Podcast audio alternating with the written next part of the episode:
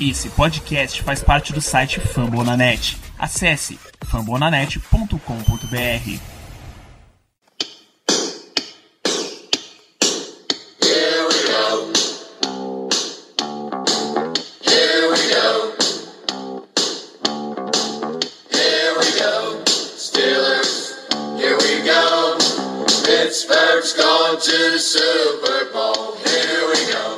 Muito bem, pessoal. A gente está começando mais um episódio do podcast Black Yellow BR. Esse é o episódio de número 6, podcast Black and Yellow.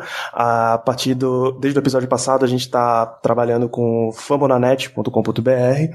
Eu sou o Danilo, sou apresentador de vocês hoje. E na nossa equipe, para falar dos Steelers, a gente tem o Caio, Valeu, galera. Vamos que vamos. Germano Coutinho, Debaixo de chuva, mas estamos aqui. tá o Renato. Fala, Renato. E beleza, vamos falar da OL. E tá também o Ricardo. Hoje tá cheio, hein? Hoje tá lotada aqui a sala, essa mesa de bar que a gente monta aqui pra estar falando sobre o Steelers. Vamos lá, como o Renato já antecipou, falar da OL hoje. Por um incrível acidente do destino, hoje estamos em 5 para falar de OL.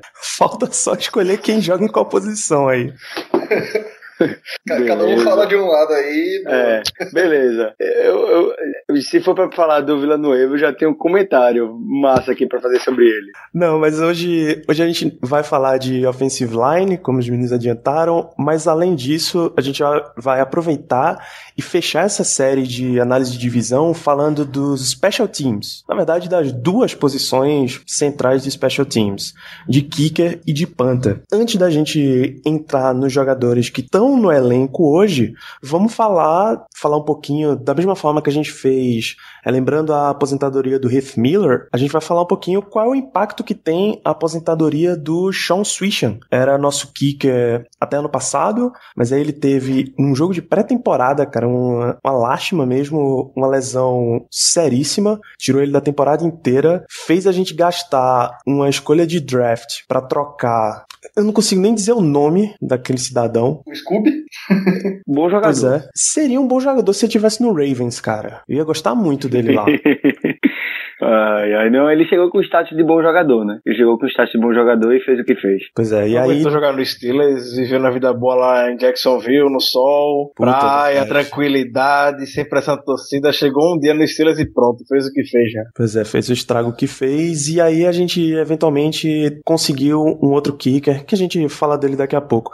Mas o caso do Swishan, o que é que se esperava dele pra essa temporada, ou pelo menos pra essa off-season? Qual é a consequência dessa aposentadoria dele? Então, pra mim, o, o Swishan, ele era um cara importante pro time, tanto é que o time sentiu a aposentadoria dele, o pessoal foi lá, colocou a, colocou a camisa e tudo lá no... Como é que é o nome daquele negócio ali, rapaz? Industry, sei lá o que que é. É, Dynasty, isso, isso, esqueci o nome agora. Enfim, é, ele teve um, um, um momento importante na equipe, é, mas eu acho que a posição já tinha dono, ele estava lá muito mais para competição e principalmente, que era uma- algo que eu, eu queria e eu acho que tinha, seria talvez o poder de barganha de trocar ele com algum time caso ele estivesse saudável. Até certo, até certo posicionamento ali do campo, ele sempre acertava os chutes dele, era automático. Acho que era até o que? 40, 45 jardas era automático o chute dele. E ele vinha acertando chutes bons, bons também, né? Ele, inclusive, é canadense, ele recebeu até o, o título de, acho que, de nacionalidade, né? Americana e tal. Enfim, é um cara que, assim, teve um momento bonito nos Steelers, né? Mas, é, respeitando toda a história que ele construiu nos outros, an- nesses outros anos dele, nesses últimos anos, eu tava mais pro Boston porque é um cara muito novo. Chegou é, na fogueira que tava, todo mundo lembra aqui a fogueira que tava, a posição de kicker. A gente perdeu os jogos por causa de kicker, perdeu o clássico por causa de kicker. Então, o cara chegou, inclusive deu uma vitória pra gente no jogo importantíssimo. É, eu ficaria com o Bosch. Eu já tava certo que a gente teria que ficar com o Bosch pra, pra essa temporada. É, eu, eu concordo com o Caio, acho que a posição já tinha dono e não tinha muito o que fazer. Ah, eu acho que seria difícil uma troca, porque acho que ninguém, apesar que alguns times não tinham kicker, eu acho que a questão da saúde do Swishan já, já, já era uma questão que preocupava além do que os times. ah, eles não queriam entrar nessa, nessa, nesse mundo, nessa, não queria poderia se aventurar em, em contratar um através de troca e a gente acabaria recuperando aquela pique perdida no passado, quando a gente trouxe o Scooby. Uh, eu acho que o, o Switch realmente, o, o Caio já mencionou, falou pra gente, estava num momento bom, era automático e um fator importante que gerou muita desconfiança e sempre vai gerar sempre uma grande desconfiança quando a gente tiver uma troca de kicker é saber chutar no Heinz Field. O vento, uh, por causa daquela abertura ali no, no, no South Plaza, que é, fica atrás de uma das, das end zones, voltada para o rio, venta muito e chutar no Heinz Field não é fácil. Então a gente sabe como que foi, né? O Scooby que veio do, do, do Jacksonville e era um cara bom lá, valeu uma troca, né? A gente teve que mandar uma pick para um cara que perdeu o jogo pra gente aí. Então a posição realmente já tinha dono. Eu era muito fã do Swisher, mas é, a gente tinha que dar esse passo adiante e é uma pena para a carreira dele ter se contundido e ter se encerrado, digamos assim, de uma maneira tão besta num jogo de Hall da Fama que é inacreditável. Mas isso mostra o quão o cara era competitivo. Um jogo besta de pelada, o cara tentou dar um tackle. E já dizia Nostradamus, né? Shit happens. Então, já uma, uma, uma pena, uma grande pena. É, só concluindo um pouco sobre o Suíça, se a gente for trabalhar no cenário perfeito, ideal, que o Suíça teria condição para estar tá jogando na próxima temporada, disputando a posição com o Boswell, eu também acho que ele perderia de todo jeito, até pelo impacto no cap que o Boswell tem muito, men muito menor, tudo mais. Mas acho que o Suíça teria um valor de troca por, pela é, posição de kicker ter se valorizado na temporada passada depois da mudança da posição do extra point. A gente sabe que a quantidade que houve de perda de extra point para de 33 já na temporada passada foi algo absurdo. O Switch era automático naquela posição, como a gente já comentou aqui.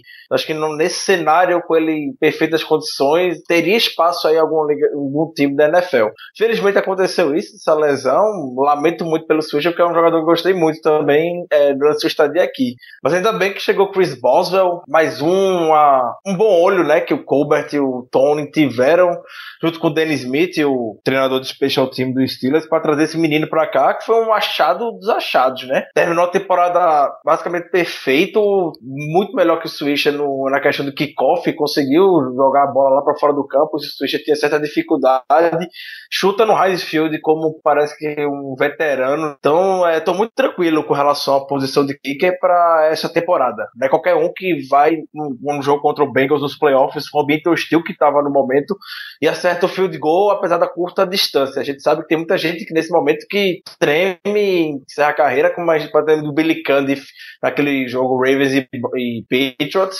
O Billy Candy até aquele momento era um kicker bom, pro mediano para bom, kicker aceitável para os padrões da liga. E depois de lá desandou. Então é. foi bom o Boswell aquilo, até para a carreira dele, dado um up bom. E estou muito, muito, muito satisfeito mesmo por ele estar aqui com a gente e seguir. Deve, com certeza vai ser nosso próximo franchise kicker. Um salve pro Blair Walsh, né? que, que... Só, só, falando em números aqui, o salário do, do Suijan para essa temporada seria 2 milhões e 206 mil dólares. E o, o Boswell, eu acho que é em torno de 500 mil dólares por ano, né? Isso é temporada. Eu não sei, não, não tenho certeza não. Do Boswell eu sei que é bem menor. Bem menor mesmo. Bom, a história do, do Suijan já foi bem abordada aí pelo pessoal. Mas também outro ponto interessante é também a potência do, do chute chute do Boswell, né? Porque é, comparando os dois, o Boswell consegue acertar chutes de uma distância muito maior. Nós vimos que ele acertou alguns de 50 e poucas jardas, coisa que o, o Swijan era, não era muito confiável. Tudo bem que ele era meio que automático até 45. Porém, é, é muito bom saber que temos um kicker capaz de ganhar um jogo no chute de mais de 50 jardas. É, certamente o, o cap hit do Boswell ia ser o fator predominante, assim. Só se ele fosse muito muito ridículo, assim, na, no training camp, para ele não ser aproveitado e não ganhar essa vaga. O, o Caio falou que o salário do do Switch era em torno de 2 milhões e pouco, o salário do Boswell, salário base e cap hit dele é de 332 mil só. Desculpa, foi de 332 mil no ano passado e agora para 2016 é 525. É. Só, né? Bom, vamos, botar, vamos botar uma aspas desse só aí, porque. É, complicado. Lembrando, lembrando sempre que a gente fala é só 525 mil comparado com os 155 milhões que é o salary cap total do time, né? Será que ainda dá tempo tempo de treinar uns chutes aí, rapaz, é, seria interessante pensar nisso aí. Olha, se, tem uma, se tem uma posição que um undrafted free agent pode entrar velho, essa posição é kicker. Não, então, a gente vê que a posição de kicker valorizou bastante essa temporada quando a gente vê um kicker sendo draftado alto nessa, nesse último draft, né? A gente vê que a posição de kicker passou a ser algo que. uma posição que está sendo bem mais visada nessa, com essa nova regra da liga. É, ó, pega o, o kicker do Chargers, ele era jogador da MLS e foi pra lá. Então, chance tu tem, vai. É só é. treinar. Então, o- sobre o Boswell, só encerrando, o- a característica dele que mais me chamou atenção, além do fato de, aí do comentário do Ricardo que eu esqueci de falar, que é muito importante, esse, esse kickoff ele tá conseguindo botar lá no final do campo, é a frieza do cara. O cara é, é novo, acho que ele tem 23, 24 anos, e ele é frio. O cara é uma pedra de gelo. Muito bom saber isso, porque isso é muito importante pro kicker. Além disso, é importante o kicker ter memória curta, porque você errar um chute no jogo, você não pode ter- ficar com isso na sua cabeça, você tem que esquecer pra acertar o próximo. Então, eh, pelo jeito, ele, ele demonstrou isso a partir da frieza dele. E foi um fator aí que me deixou muito feliz. Muito feliz mesmo, porque é um cara que vai dar futuro aí. Como falaram aí, pode ser o próximo franchise kicker da, da NFL. Bom, eu, eu não vou falar nada porque o Caio falou exatamente o que eu falaria. Então eu vou economizar tempo e, e a frieza também é uma das características que eu mais gosto no, no Boswell. Então já, da minha parte, é isso. Beleza, então a gente segue. Tem uma. Essa posição de kicker tá estabelecida já, uma vez que só tem o Boswell pra disputar ela mesmo. Quando o Switch anunciou a aposentadoria, a gente pegou um outro jogador pra substituir no roster, de uma outra posição. Mas tem uma outra posição de special teams que tá em aberto. A posição de Panther tem o Jordan Berry, que foi. A gente pegou ele ano passado pra vir pra disputar já a posição. E tem o Will Monday, que a gente também pegou esse ano pra ver se ganha do Jordan Berry no training camp. Para que já tem notícias iniciais de pra que lado essa disputa tá apontando? Ou vai realmente ficar pro training camp que começa daqui a pouco? Velho, eu não faço ideia. A única coisa que eu sei é que se ele não for igual ao Barry e for mais constante que o Barry, tiver a perna dele, aí o cara pode ficar. Mas a perna que o Barry tem é um absurdo. O problema é ele ser constante. Ele é muito irregular no chute. Muito irregular mesmo. Teve jogo que ele deu raiva e teve jogo que deu vontade de abraçar ele depois do jogo, salvando a gente. Mas é, vamos ver se ele evolui essa temporada, né? Se ele ganhar a posição mesmo. É. Ó, disputa de Panther é sempre em pré-temporada, não tem jeito. Ah, eu esqueci o nome do rapazinho que a gente perdeu pro Giants lá, que o, que o, que o Barry ganhou a posição dele no ano passado. Brad Wing. O Wing. Ele, ele foi, inclusive, o Giants renovou com ele agora, correto? Até onde eu me lembro, ele foi um dos melhores Panthers da temporada. É, inclusive, então isso que é aquela coisa que a gente fica. ah, a gente acho que chegou a comentar no passado que, que deu dó perder o, o, o Wing, porque a gente tinha dois ótimos Panthers. Ah, no ano passado eu também ficaria com, com o Barry. ah, só que, então, é pré-temporada, não adianta.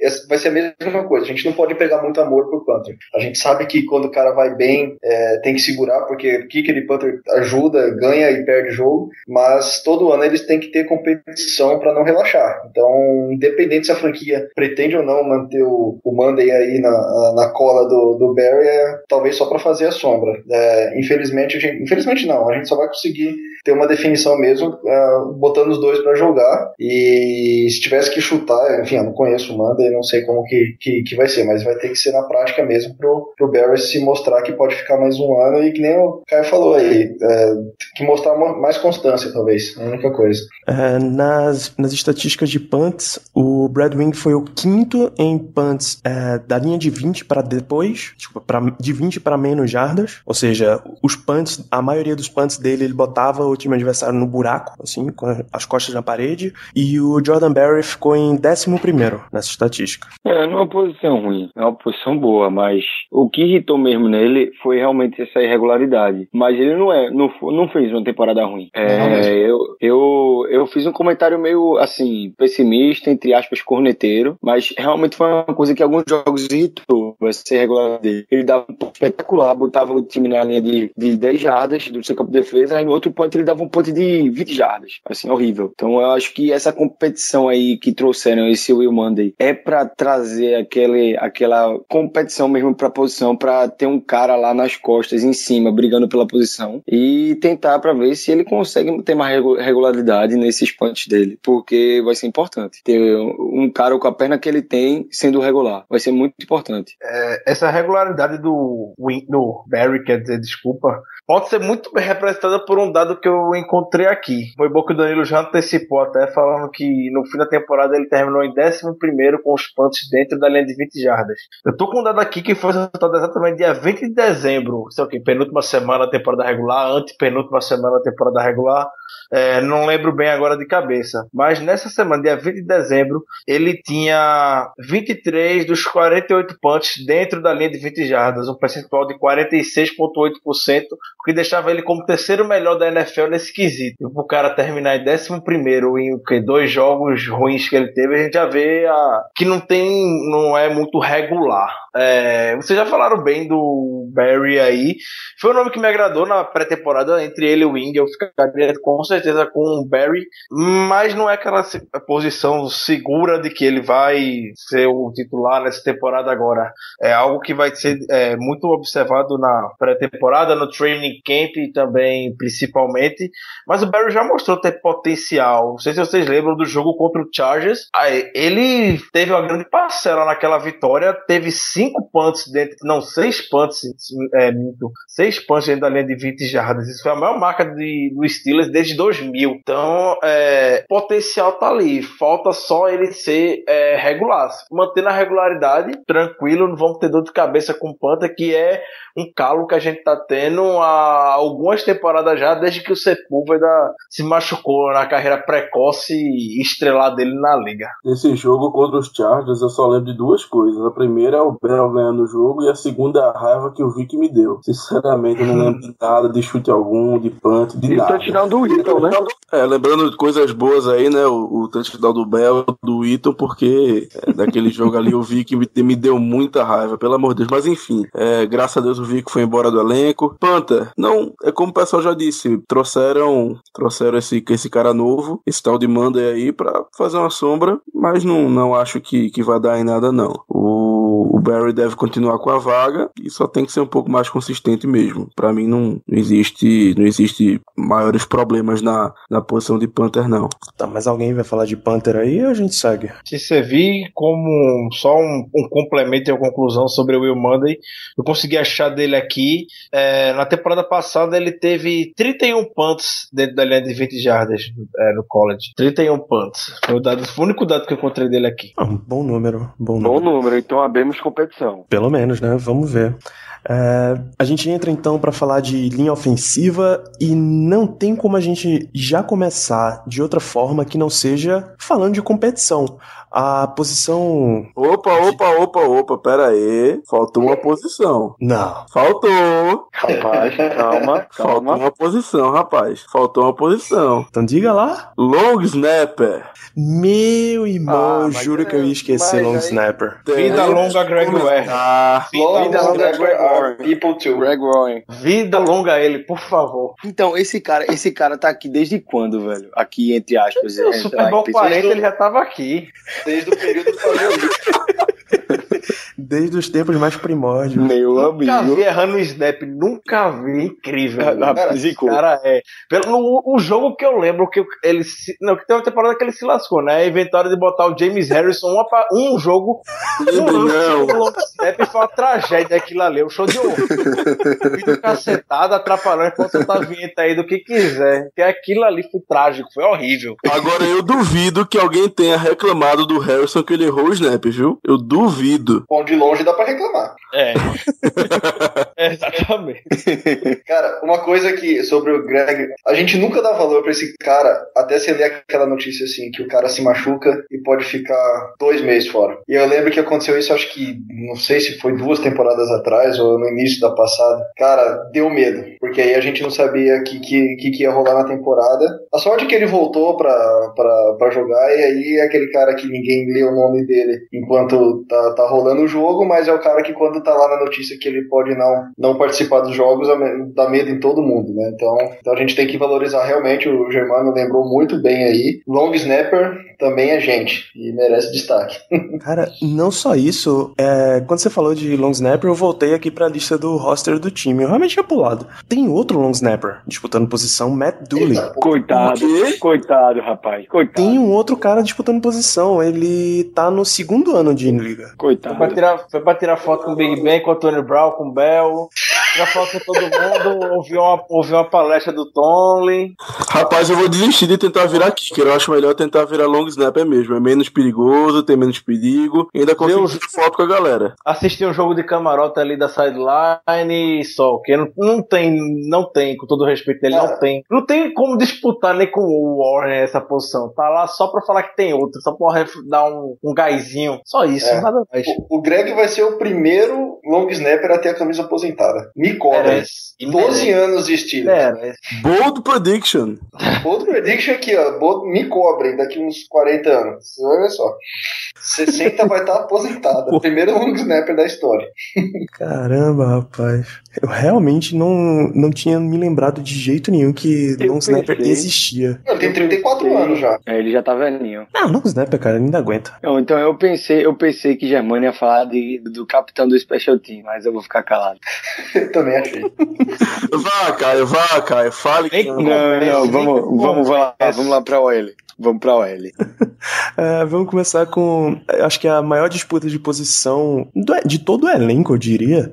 É também a posição principal de linha ofensiva é left tackle. Dá pra dizer hoje que a grande disputa por essa posição é do Villanueva, que já jogou ano passado basicamente o campeonato inteiro, e do novato no time, Ryan Harris, que chegou trocado com. trocado com Broncos, né? Não, É, foi contratado como free agent. Free agent, É, desculpa. foi free agency. Ele ganhou o Super Bowl ano passado com os Broncos. Inclusive jogou no início da temporada, se não me engano, como right tackle e depois terminou como left tackle. Jogou nas duas posições, é um cara versátil, aparentemente. É, agora sobre Villanueva, que é meu favorito pra ganhar essa posição. Eu só tenho um comentário a fazer do cara. Rapaz, tá saindo da jaula, viu, monstro? O cara tá Eita.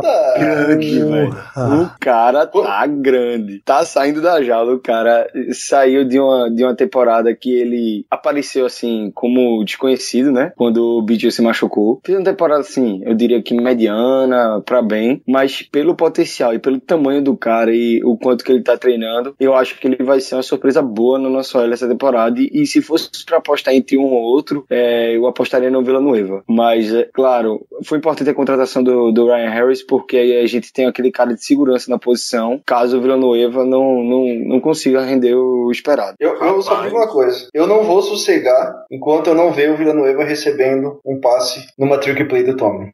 Aquela contra o Seahawks que não deu certo ficou engasgada. Eu quero, eu quero ver outra. Eu quero ver o, o, o Villanueva de tie end numa trick play. Meu amigo, eu fiquei muito puto naquela jogada, não vamos lembrar isso não. Mas beleza, eu concordo em tudo aí que o, que o Caio falou, eu também iria com ele. E é bom ter o, o Ryan Harris aí, porque ele é um cara que traz experiência e, e mais, traz experiência de campeão, né? Então acho que vai ser um cara importante uh, pro elenco, vai ser importante ali pro setor, ah, não só para fazer a competição, mas também para dar orientação. Ele, ele sabe que ele é um cara experiente que vem mais com, pra- com papel de orientador e, e, e realmente trabalhar na rotação, e não necessariamente como titular absoluto. Então, concordo bastante com o Caio. A empresa, a empresa tá crescendo, viu? Porque agora passou de jogadores que não eram titulares, jogadores, entre aspas, reservas ou de, menos, ou de menor importância. Agora o Caio tá, tá patrocinando jogadores titulares da equipe. Tá uma coisa muito legal. Tá, tá de parabéns. Respeita o? Golden, respeita o Golden, rapaz. Golden é capitão do Special Teams, rapaz. Tá de parabéns, viu, Caio? Não, mas falando de, de left tackle, eu concordo também. O, o Villanueva, ele tem um potencial muito grande, ainda mais com o Manchek, né? Treinando a, a linha ofensiva. E o Harris é aquele reserva sólido que a gente pode confiar se acontecer alguma lesão. Na minha opinião, hoje, hoje ele seria o, o, digamos, o número 6, seria o reserva imediato. Porém, é, já atropelando um pouco essa questão da, é, é, de posição left tackle, right tackle. Eu imagino que o Harris, até pelo contrato dele que foi de dois anos, na minha opinião, ele, ele, ele só vai ficar aqui até o, o, o Gerald Hawkins, que foi nessa escolha de que quarta rodada do draft, até ele ficar pronto para jogar. Imagino que o Harris não passe, não continue aqui até pela idade, pelo contrato, por tudo, não passe de quando o Hawkins estiver realmente pronto para contribuir para o time, seja sendo titular ou sendo um reserva que entre é, algumas vezes no, na linha ofensiva. Você se impressiona mais com o Villanueva quando vê que a primeira vez que ele jogou na vida de linha ofensiva foi na temporada passada. Porque quando ele jogava no, é, no college, no, no exército, na Marinha, não me lembro, não me recordo bem agora que ele seja no exército, no Army, na aeronáutica, não lembro. Mas... É Army, então, foi Army. É Army, foi Army, não foi? foi. É, ele jogava de tie end. Quando veio pra NFL, arriscou tie end não deu certo. Depois arriscou jogar de defensive line no Eagles, também não deu certo. Aí o Steelers foi lá, o Tom lhe deu uma olhada no tamanho do cara, chamou ele pra cá, um, proje um project, né? Do Manchek, do Tony, pra jogar de left tackle. Então foi uma grata surpresa até o desempenho dele na temporada passada, apesar de alguns erros normais, básicos, bobos, pode ser facilmente corrigido para essa temporada. É, ao contrário até um pouco de vocês, eu acho que ele tá uma disputa até aberta ainda entre o Harris e o Villanueva. Para a a temporada passada, os dois fizeram algo, os números dos dois foram bem semelhantes. Se olhar no ranking aqui, é, o, só duas posições separam ele e o Harrison é um pouco superior ainda que o Villanueva. Mas é uma competição muito interessante e infelizmente eu não acho que na pré-temporada vai ter calibre suficiente pra gente ver, até porque muita gente não entra com todo o gás, para ver a importância da posição de left tackle deixa um pouco preocupado com relação a isso. Se tivesse que apostar em alguém, seria no Villanueva para é, começar a temporada e ter o Harris como um backup bem confiável. Se for o caso, assume a titularidade normalmente durante a temporada vai ser mais ou menos aquele função que o Flosel Adams teve alguns anos, alguns anos atrás aqui, ser aquele cara confiável, jogar nas do, nos dois lados, tanto left tackle como de right tackle. Fica aquela expectativa de ver como é que vai ser é, essa disputa no training camp. Seja lá que um Munchak decide que vai titular, vai ter toda a minha confiança, até porque o Munchak tem crédito de sobra com esse time e a unidade. Irmão, meu irmão, eu vim, vim olhar aqui a carreira do Villanueva. Caio, a história fica melhor, velho. A high school dele foi a Shape High School, pô. Ó, oh, meu amigo, nunca, nunca ficou tão perfeito tá saindo da aula, velho. Trapézio descendente. Meu amigo. A todo gás. Não, não, tem uma foto desse rapaz treinando no, nessa precisa que o cara não cabe na, na, na frame, pô. Não cabe não, pô. É impressionante. Inclusive, o Ricardo postou foto no grupo dos Steelers no, no, Facebook. Não deu, pô. Não dá pra ver, não. Tá um monstro, pô, o cara. O cara tá muito grande. É, então, assim, ele, o tamanho ele tem. Ele é muito alto, velho. Ele é muito alto. Ele tem o tamanho, ele tem o, o, o físico perfeito pra posição. E aí vai depender dele aprender e, e se adequar à melhor posição, que eu acho que não vai ser difícil, não. Já que a gente tem a maior carta na manga pra ter uma boa, uma boa OL, né? Que é o, o Mancha. Pra botar em perspectiva o tamanho dele, ele é maior que o LeBron James. Simplesmente isso. Ele é maior, tanto em altura, como é mais forte, é mais pesado. Só para botar em perspectiva o tamanho desse menino. 2 metros e 6 e cento, quase 150 quilos de pura gostosura. É, cara, é, cara é sensacional. Tá saindo, viu? Será que vai rolar áudio do, do Vila do Evo essa, essa temporada? Porra, se alguém gritar pra, pra um OL, meu amigo, ele tem que ter dado um pancake no JJ Watt, velho. Não, não, vai ser ele recebendo passe, pô. É, também. É, é, é o mesmo sonho que o Renato tem, eu também tenho. O sonho do Vila Nova é receber um passe pra touchdown. Aí ano eu passado... grito pra ele me possuir. ano passado contra o Reigns, eu lembro que ele aliou uma jogada como wide receiver. Logo nessa temporada, quando o Beach ainda tava em campo. Eu lembro, fiquei muito animado só de ver aquilo já. O, porque o Tony, sabe que o Tony gosta dessas coisinhas, essas besteiras aí, vez ou outra, de aprontar. Foda é que ele acha que ele avisa o time adversário que ele vai aprontar, porque os caras já é. sabem. É, é, a gente segue na. Vamos ainda continuar na posição de tackle. O right tackle titular deve ser realmente Marcus Gilbert, né? É, o cara é um monstro, pô. O cara é um monstro. Se tiver algum tá problema com ele, ele tem também, cara. Não, não, tá. Não, esse não é agenciado, não. Esse é, esse é moral mesmo. é, o Marcus Gilbert é o right tackle titular. Acho que ele, ele já foi na temporada passada. Já é um cara que tá com a gente. Uh, Marcus Gilbert. Já é um cara que vai pro seu sétimo ano, inclusive.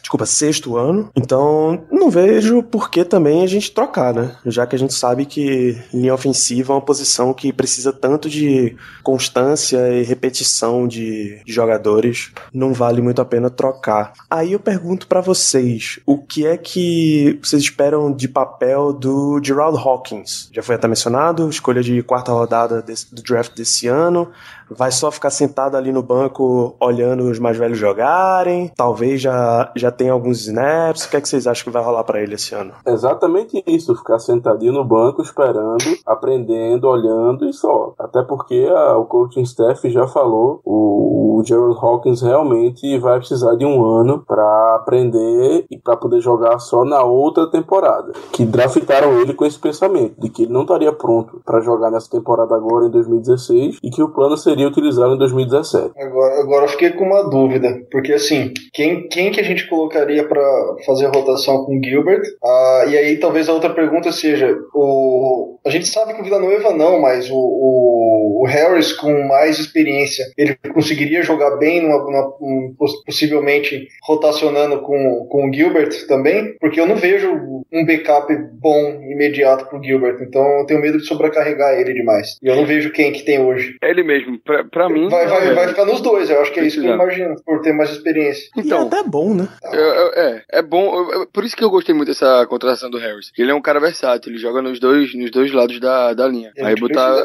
É, exatamente. Essa versatilidade aí foi muito importante. Por isso que é um jogador que se paga pela contratação por essa versatilidade. Se a gente precisar dele no right tackle, ele tem experiência, ele pode jogar lá. Agora, sobre o Hawkins, é isso aí que vocês falaram mesmo, é isso que o coach Steph falou. Ele é um cara muito novo, falava muito muito bem dele como um prospect, porque ele entrou no draft muito cedo, provavelmente seria um dos, um dos bons tackles na, na próxima classe, né? Se ele decidisse ficar mais um ano no college. E ele aí, a gente vai pegar ele pra o, mais um ano. Eu acho que ele era junior, seria senior esse ano. Eu acho que a gente tá pegando ele pro senior year, se não me engano. É, seria até bom dar uma conferida nisso aí, Danilo, se tu pudesse. E a gente vai pegar o cara é, pra dar um ano de aprendizado, mas por enquanto mesmo, Geraldão senta lá e aprende que o Mike Monte é um monstro e pode fazer do cara um bom OL mesmo. O Hawkins foi até talvez a escolha mais discreta do draft que a gente nem comentou, deixou ele um pouco de lado e vai ser isso mesmo nessa temporada. Vai sentar e aprender com o pessoal da OL, tem muita gente experiente por aí, o Monchek, o Foster, um cara experiente, o Harris, tem muito que aprender ainda e deve ser aquele cara que o Mitchell foi, né, versátil para jogar em todas as posições, ser um backup confiável, quem sabe assumir a titularidade nos próximos anos, seguindo o mesmo caminho é, que o Beaton teve é, nos últimos anos. Só falando algo do Gilbert, é, o Gilbert deve ser hoje um dos right tackles mais underrated da liga, pelo que ele fez na temporada passada. A evolução que ele está tendo com o Monte aqui no comando é impressionante, principalmente quando você vê quem o Gilbert conseguiu anular é, em 2015, enfrentou o Kyle Mack, Jesse, é, é, Jesse Houston, o Von Miller, e o efeito que a gente teve pelo lado do Gilbert foi quase nulo.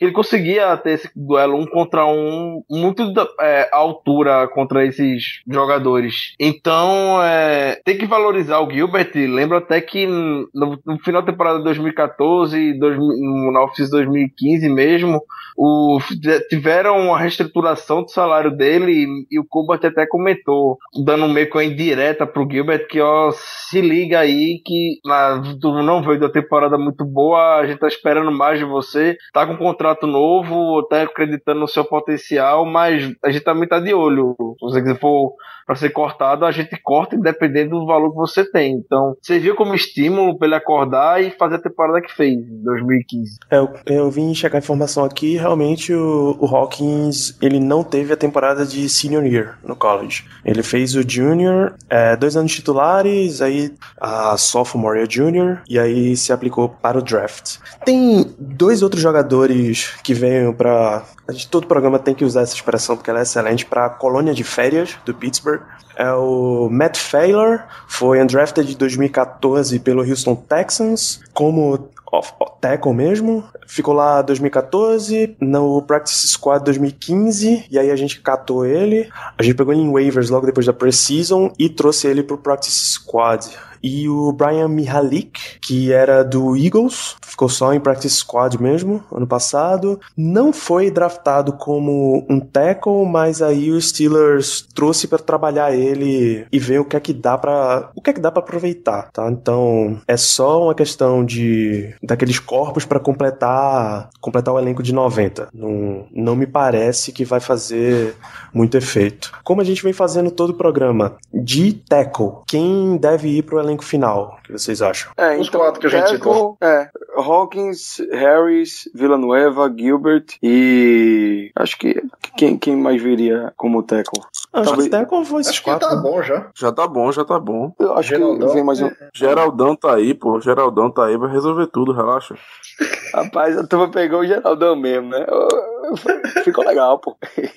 Mais um, mais porque- um contratado da empresa do Caio, só Eu- pra, só Eu pra tenho, deixar. eu tenho dúvida, eu tenho dúvida se o, se o Hubbard joga de tackle ou não, sabe? Não, que não, não. guarda Ele joga de guarda mesmo. ele é Pronto, guarda então- mesmo. Pelo menos foi assim que ele entrou é, na temporada Uhum. passada. Ele entrava de guarda mesmo. Pelo menos ele não jogou de tackle. É, então vamos com esses quatro aí mesmo. Então temos basicamente um consenso, são esses quatro, né? Isso. Beleza, então agora a gente entra na posição de guard. É, tem três jogadores, tem dois jogadores que são os nossos titulares, mas dá pra gente falar um pouco em separado deles. Começando pelo, pela estrela, é, o cara que absurdo que só tem ido a um Pro Bowl, De Castro. Eu só tenho um comentário a fazer sobre esse cara. Renovem com ele, pelo amor de Deus. Pronto, não tenho mais nada a falar. O cara é um monstro. Até porque esse aí já saiu da jaula faz tempo, né?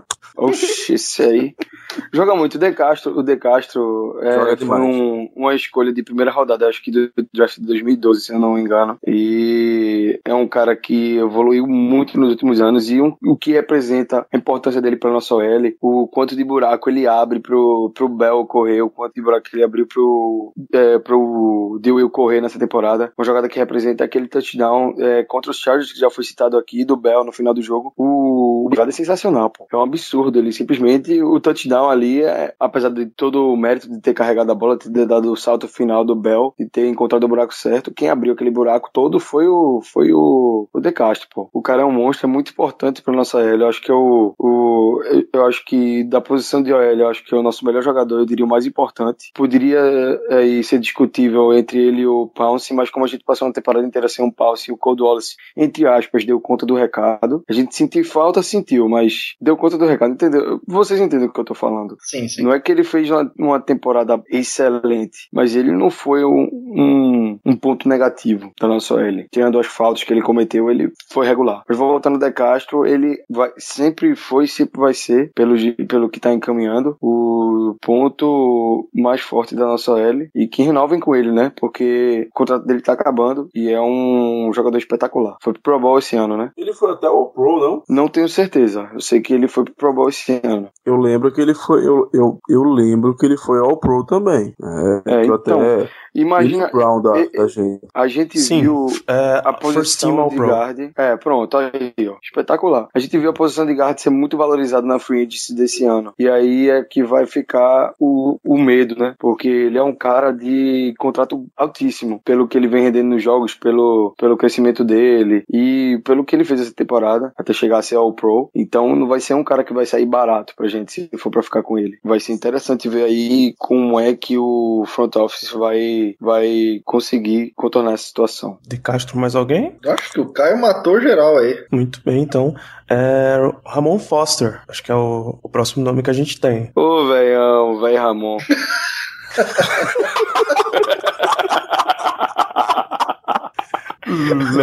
Ô, velho Ramon. É, rapaz, meu Véi, amigo, Ramon. meu amigo, ali já é manja dos Paranauê demais, meu. velho. Meu amigo ali tá fazendo um pai lindo há anos pra ninguém que tomar posição dele na OL.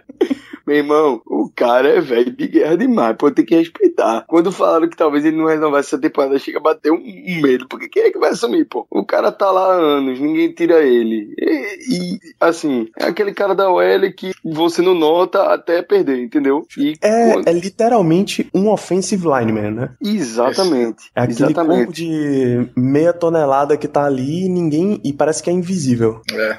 Cara, e É, pode então. esperar, pode esperar pique alta em guard pro ano que vem, eu acho. Alta eu digo, sei lá, até o terceiro, até, o terceiro round, porque Rapaz. ele tá nos seus 30 anos, não vai durar pra sempre. Igual o Caio falou, cara, se esse cara sai, não tem quem colocar no lugar não. A não ser que venha alguém através de troca ou free agent, mas pode esperar que se, se, se não tiver ninguém pra substituir, é draft ano que vem. Não fugindo do assunto, mas preocupa. Rapaz, Então- eu acho que 2017 é um pouco cedo. Pra mim seria mais pra 2018. Mas o, o, o Foster é, um- aquele cara, é realmente aquele cara sólido, aquele cara que você, que você pode depender, mas que realmente não aparece, até pela posição dele. Ainda mais jogando basicamente com, com o De Castro, junto com o De Castro, com o Pounce, que chama bastante atenção, com o Villanueva, que chama também bastante atenção por estar saindo da jaula, mas é, também pelo, pelo hype que ele tem, pela história que ele tem. Então é um cara que, assim, fica meio que na, na sombra dos outros, porém que sempre é, rendeu, sempre foi um cara sólido que a gente pode confiar. Tanto que ganhou agora uma, uma extensão de contrato, renovou. Acho que foram três anos, se alguém souber aí me corrija se eu tiver errado. Mas é aquele cara que eu imagino que estamos todos felizes em, em, em continuar na equipe. Ou seja, velho Ramon, né? É o velho Ramon, meu velho. Isso não. É, é o, eu- o, que Até- eu, o que eu acho mais interessante aí é que o cara tá aí há anos e, assim, não se vê ninguém contestar. E quando a gente teve pra perder ele essa temporada, que parecia que a gente não ia renovar com ele, teve muita gente enlouquecendo aí na, na TL, viu? Porque é um cara da casa, sabe? E é aquela história, ele é um cara que conhece da posição. Eu gosto muito aí do, do Raymond Foster. Se ele tivesse indo embora, eu acho que seria uma perda, até porque a gente não tem quem- quem colocar. Inclusive, é, enquanto ele era uma dúvida, né? Se a gente iria renovar com ele na free, é, que ele já era free agent, é, eu já colocava no, no meu, no meu é, mock draft o Cody, Cody Whitehair, na segunda rodada, porque é um, já era um prospect bom, que acabou, eu não sei nem pra que time ele foi, mas eu já tava torcendo pra ele sobrar pra gente. Até que renovaram com o Ramon Foster, eu fiquei tranquilo. Acho que foi pro Chiefs, acho que foi pro Chiefs. É um bom prospect. Não, é, Cold Whitehair foi pro Chicago Bears. Começa com C também, foi perto.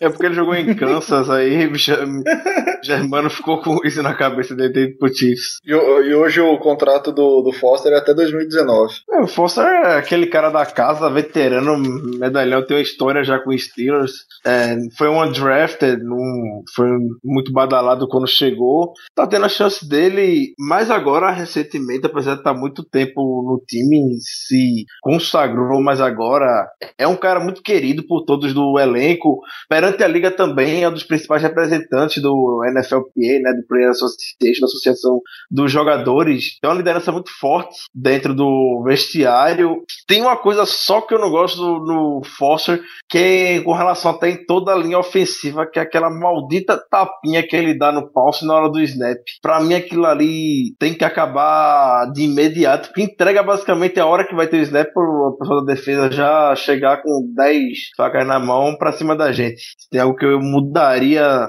na OL hoje, era justamente esse procedimento que eu sou totalmente contra. Esse tapinha que o Forcer dá no pulse sempre. Uma tapinha É. não dói, Ricardo. É, mas o que, o que define ele é que ele é macaco velho. Com tapinha ou sem tapinha, aguenta o tranco, né? É, não, eu coisa- gosto muito dele, eu só não gosto desse procedimento que o pessoal da OL tá, vem adotando nos últimos anos.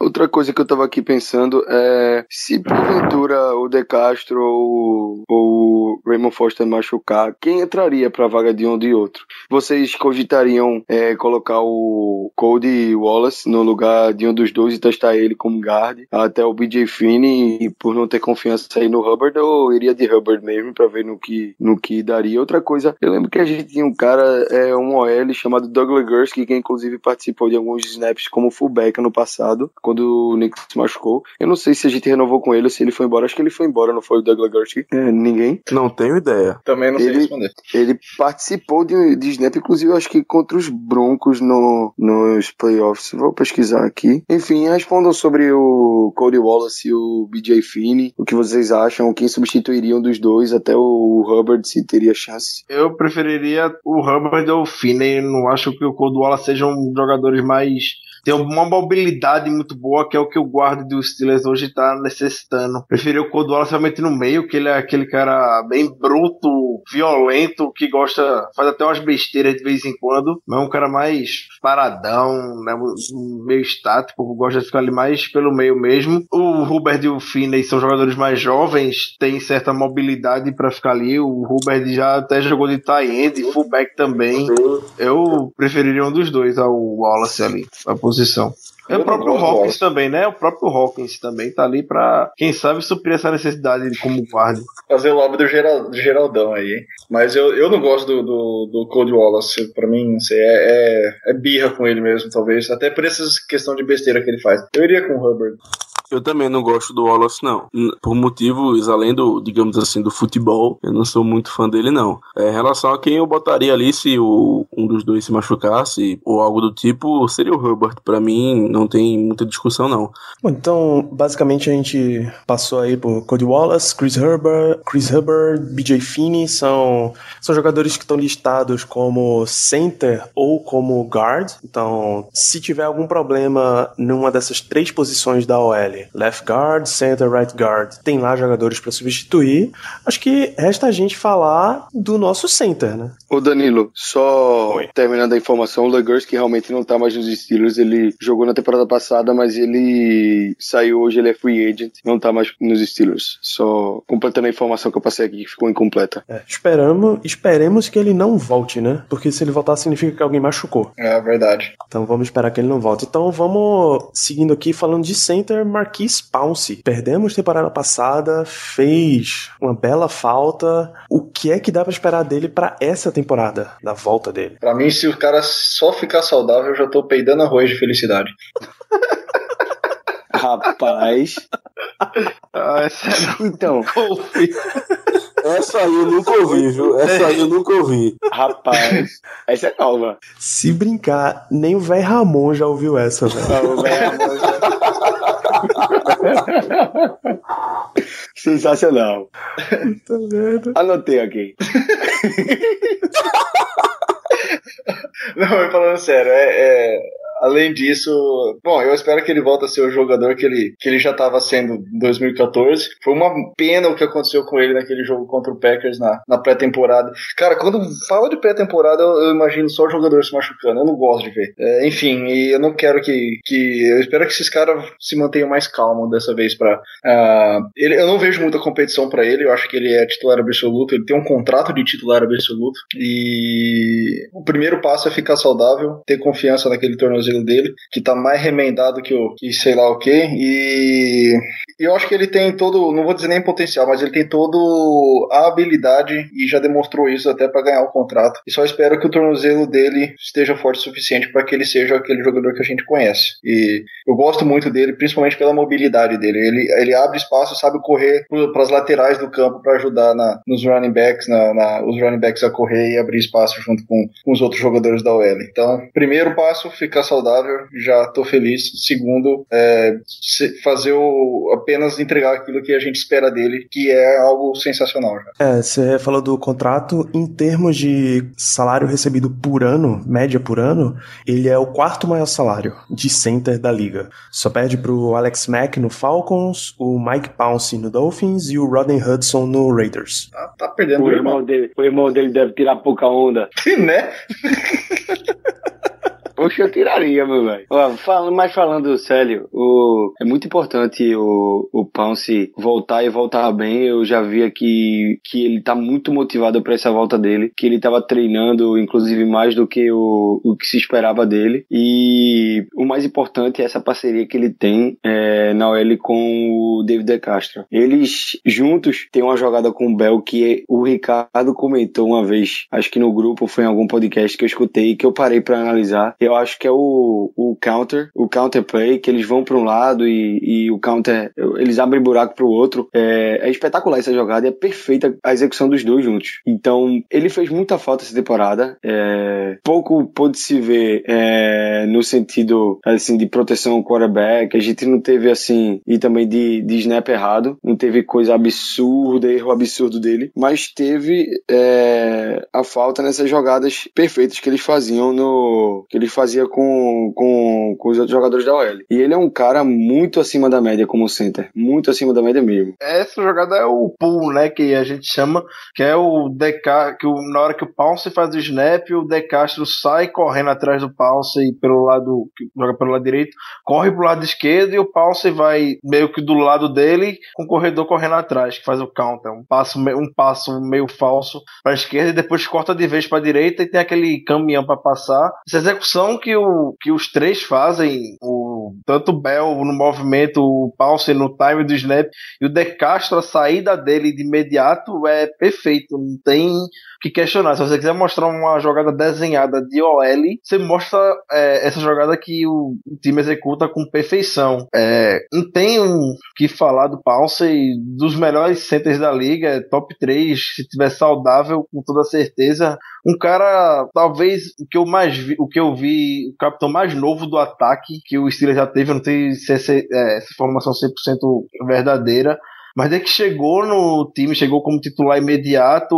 como a voz da OL até. Como a gente fala, né? O center é o quarterback da OL, que ele que lê tudo e desde que chegou aqui o Paulsen é exemplo para toda a liga com relação a isso. Como estão até lembrando aqui, o Paulsen estava até no.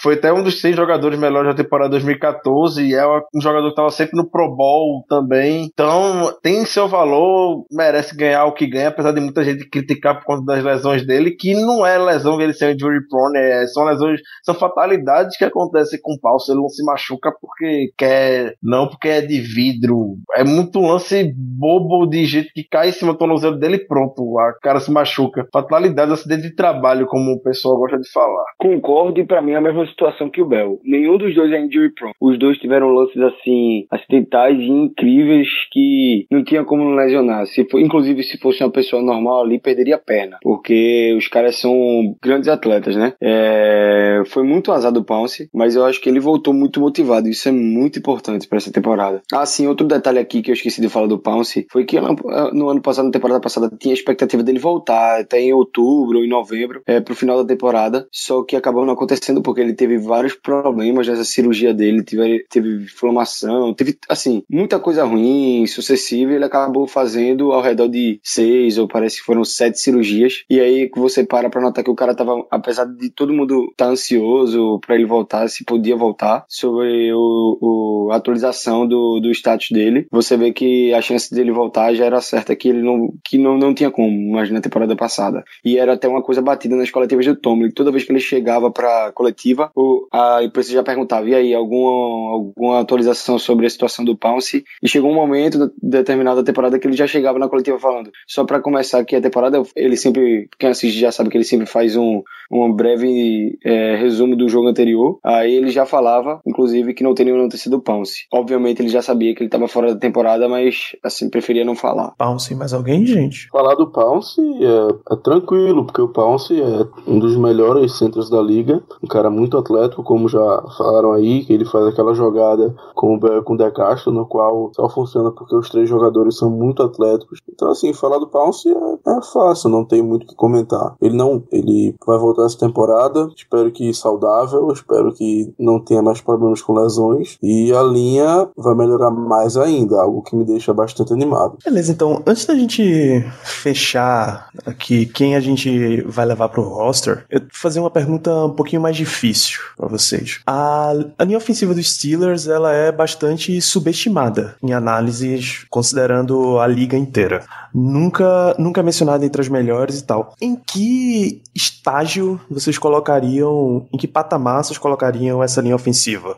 Uh, top 5, top 10, 15? Em que mais ou menos classe ela entraria? Ela completa? Top Sim, 10. completa e saudável. Top 10. Top 10 também. Top 10. Top 10. E que continue Não. sendo subestimada. É, porque Exatamente, ela, é que continue subestimada. É, Com potencial negócio... pra ser top 5. É, Pô, vê só. Individualmente. Sendo clubista é top 5. Individualmente, quando a gente vai olhar nome por nome, ela não é aquela que solta os olhos. Mas o entrosamento que ela tem, o trabalho que o Munchak tem com o pessoal da OL, faz com que ela seja tão boa coletivamente falando. O entrosamento que o pessoal tem, o, as técnicas que o pessoal usa, tudo isso faz com que ela cresça, tire muito mais do que eles têm simplesmente a oferecer. Então, por isso que eu boto ela como top 10. O Caio falou clubista, top 5 talvez, até como uma visão clubista. Mas dentro de campo a gente vê que ela é ótima. Até o Pro Football Focus postou uma, uma estatística que eu até lembrei que tem comentado já no, na, no podcast sobre os quarterbacks. Que a OL dos Steelers foi a que menos cedeu pressão nessa temporada nos dropbacks para o Big Ben. Se a gente for parar para analisar o calendário, a gente pegou as defesas que mais tiveram sacks na temporada. Pegou a do Broncos, pegou a do Patriots, pegou a do Chiefs, pegou jogadores como o Khalil Mack no, no jogo contra o Raiders. A gente tem conseguido essa marca aí de ceder tanta pressão Big Ben com a OL que tem é, o Villanueva é um novato, podemos dizer, na posição até sem o Palsa e foi ótimo. Então o que a gente pode esperar desse pessoal, da unidade para 2016 é muita, muita coisa boa, com mais experiência do pessoal. É, não, vai você, vai você. Não, eu só queria falar um detalhe rapidinho interessante que eu esqueci de falar quando a gente falou do Gilbert. É, a gente é, enfrentou os Broncos duas vezes na temporada e aí o comentário de Ricardo me fez me lembrar desse detalhe. O Von Miller teve uma te- temporada espetacular, mas quantos sacks mesmo o Von Miller conseguiu em cima do Marcos Gilbert? Eu acho que se foi muito, ele só conseguiu um sec. Porque eu não lembro assim de mais de um. Se- aliás, eu não lembro de nenhum, pra ser bem sincero. E aí a gente vê o quanto o cara. Von Miller. Nenhum. Pois é. E aí a gente vê um cara que foi avassalador, inclusive no Super Bowl. É, foi o MVP do Super Bowl. É um, um puta outside linebacker. E sendo aí ofuscado pelo, pelo Marcus Gilbert. Ele jogou. Eu acho que se a gente parar pra analisar todos os, os pass rushers é, tops que a gente enfrentou do lado do Gilbert nessa temporada, a gente vai notar o quanto ele é importante pra essa OL, o quanto ele cresceu nessa temporada, o quanto foi espetacular até 2005 2015 dele. Apesar de passar despercebido ele ser assim, subestimado. A, nossa OL é subestimada no modo geral, na minha opinião. Mas, claro, fica esses pontos assim que poucas pessoas param pra analisar como um ponto importante pros torcedores dos Steelers pra ver o quanto é boa a nossa OL. Beleza, então o que é que a gente deve levar dessa turma de center, de guard, pra, pra temporada mesmo, pro roster de 53? Ah, Não preciso, não vou até tirar a discussão de vocês, porque De Castro, Foster, Pounce são três certezas, são três titulares. Cody Wallace, pela temporada passada, deve ir, com mais o Herbert e o Finney. E aí? Isso aí. Não sei se o Finney vai não, viu? Eu não sei se o Finney vai não. Eu acho que... Eu não sei quem é que a gente tem no, no roster de, de guard, mas ele não é exatamente o guard. Eu acho que ele é center. Não sei se ele vai. Ele deve disputar como guard, mas é, como, como o Germano falou. Eu, eu, eu gosto do Finney, pessoalmente, assim. Eu acho que ele tem... Ele é um bom prospect, mas talvez ele não vá não. Por ele não ter o tamanho, que seja... Por aparecer um cara aí no, no roster que joga melhor que ele como guard, pode ser que ele não vá não. Eu, tem- eu acho tem- que seria, posição- seria o cara que não é certo. O, o Mike Wallace é certo porque ele é o center reserva. Mas o, o terceiro, o, o segundo guard aí, tirando o Hubbard, eu não sei quem seria. O Mike Wallace. É, o Mike Wallace de center seria meio difícil. Eu Agora falei Mike Wallace. Eu falei Falou. Mike É, Wallace. mas, mas eu, Eu falei Hubbard, não? Eu falei Hubbard. Não, não, não, não, falou Mike Wallace. Mike Wallace é Ah, o center não. reserva. Não, o center é Mike Wallace, não. Que falar o Cody Wallace foi mal. É, Vou- Vou dizer um negócio, viu? A jogada do. Aquela jogada do counter com o Mike Wallace de center, rapaz, acho que teria resultado. Ele chega sabe o que é, sabe que é pior? Sabe o que é pior? É que se o Mike Wallace jogasse de center, ele conseguiria dropar o snap. Não, mas peraí, peraí. pô. Com o Flaco agora ele vai render mais. Com o Flaco, ele- elite. Cara, não, não estranhe se vier declarações do tipo melhor quarterback que eu já trabalhei, é, vamos formar uma das Já vi- duplas bicho. de. Bicho. Esses caras Ele se já- superam, velho. Ele já deu entrevista dizendo que agora sim ele consegue vestir roxo. O time que ele tava no passado era É, o eu Minnesota Vikings. É, é uma, é uma topeirinha, como o Caio, como o Caio fala. Classe chamar Uma copeirinha. Thomas de jogador Não, é-. Ele, É. eu, eu, eu É- é- dispenso comentários. Exatamente. Eu agradeço a Deus, eu agradeço a Deus todos os dias pelo Mike Wallace, porque sem o Mike Wallace não teríamos o Antônio Brown, simplesmente. O fato, dele, o fato dele ter negado aquele contrato, dele ter recusado aquele contrato, nos deu o Antônio Brown hoje em dia. Então eu agradeço a Deus pela, pela existência do Mike Wallace. A cabeça do Wallace, ele é mais jogador que o Brown. Você vê a arrogância do cara. Rapaz, acho que nem na cabeça dele, viu? Sinceramente. É, enfim. Sim, mas enfim, eu falando ao do Mike Wallace de ofensiva, é, então, o Finney eu já, já mencionei an- anteriormente, eu acho que ele não, não vai entrar no roster de 53, pelo que eu disse, porque eu acho que ele não tem o físico para ser jogador na, NFL. E então, e também a posição, talvez a posição mais fácil de você conseguir é, achar alguém sendo undrafted, sendo alguém, sei lá, que veio para período de teste, ou como o Zé fala, para colônia de férias, se- talvez seja a linha ofensiva. Muitas vezes se encontra jogadores que não foram draftados, mas que acabam ficando no time, como é o caso do, do, do, do Ver Ramon, né? Não, então, o próprio Villanueva foi um cara que apareceu na temporada passada e ficou no time. E hoje provavelmente vai ser nosso titular na próxima temporada. Olha, em relação a, a guard, eu, eu não- olhando o número exclusivo aqui, sem pura, puramente dito os números, ah, o Finney ele tem a mesma altura que o Chris Hubbard e o Code Wallace, e ele é mais pesado que ambos. É, Agora, então- esse pesado eu não sei o quanto é Rapaz, um músculo ou... Ah, eu tô olhando só número, eu não tô errado. olhando outros aspectos. A questão do Finney é que ele é estilo aquele o Shipley, o- aquele bracinho de dinossauro. O braço dele é muito curto que ele tem. É, o problema dele foi o que fez ele cair no. Tanto no Envergadura. passado. Não, na altura não, só o tamanho do braço realmente. Ah, que fez ele cair no draft, junto até com o Dismux, que muito falavam. Ganhou o prêmio até de melhor center da NCAA em 2015, na 2014, quer dizer, veio pra cá na pré-temporada passada, não se adaptou à NFL. Não sei nem por onde tá agora, foi cortado rapidamente aqui do elenco. E o Finney também passa por isso. Não é nem questão do tamanho dele, é só Aham. braço. É, então, por isso que eu falo, a gente tem outros aspectos que a gente não consegue olhar. né? É, que limita ele pra certas coisas dentro de campo. Interessante, só um detalhe aqui, uma curiosidade. O vídeo do BJ Finney, quando ele avisa a família e os amigos quando que ele tá, que ele assinou com os Steelers, é bem emocionante. É, é bem legal o vídeo. Se vocês colocarem na internet, BJ Finney Signs with Steelers, é, vídeo, aí você encontra lá um vídeo, é bem legal o vídeo dele. Não, peraí, Caio, me respeita, porra. Não é procurar na internet, não. Vai no post desse episódio que tem o link lá. Pronto, massa, massa. Aí Interessante. Me respeita, porra.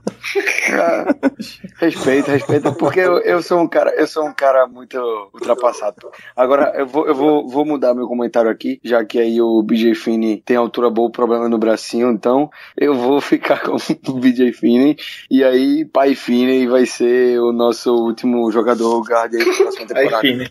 Pai Finney, O pai Finney. Olha, olha só o L, cara. Meu Deus. Vamos, Geraldão. Véi É, Ramon. Ramon, pai, monstro. Ramon. Vila Noiva. Não, é o Finney é conhecido como saindo da jaula, né? Então, vamos lá. Sobre, sobre o Finney, eu vou, vou ser bem sincero. É agenciado, pai. meu irmão, o cara investe barato, porra. O cara investe em OL, velho. Não, o cara investe em reserva, cara. OL reserva, safety. É só os malucos realmente é preço de banana, né? Meu amigo, o cara que investiu no Vila Nova tá um monstro, velho.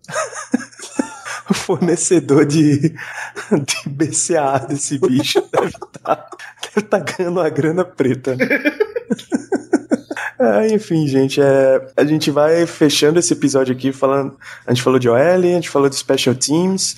É, precisamos, como sempre, lembrar para vocês. Você pode ver esse podcast no iTunes, no Deezer, Stitcher.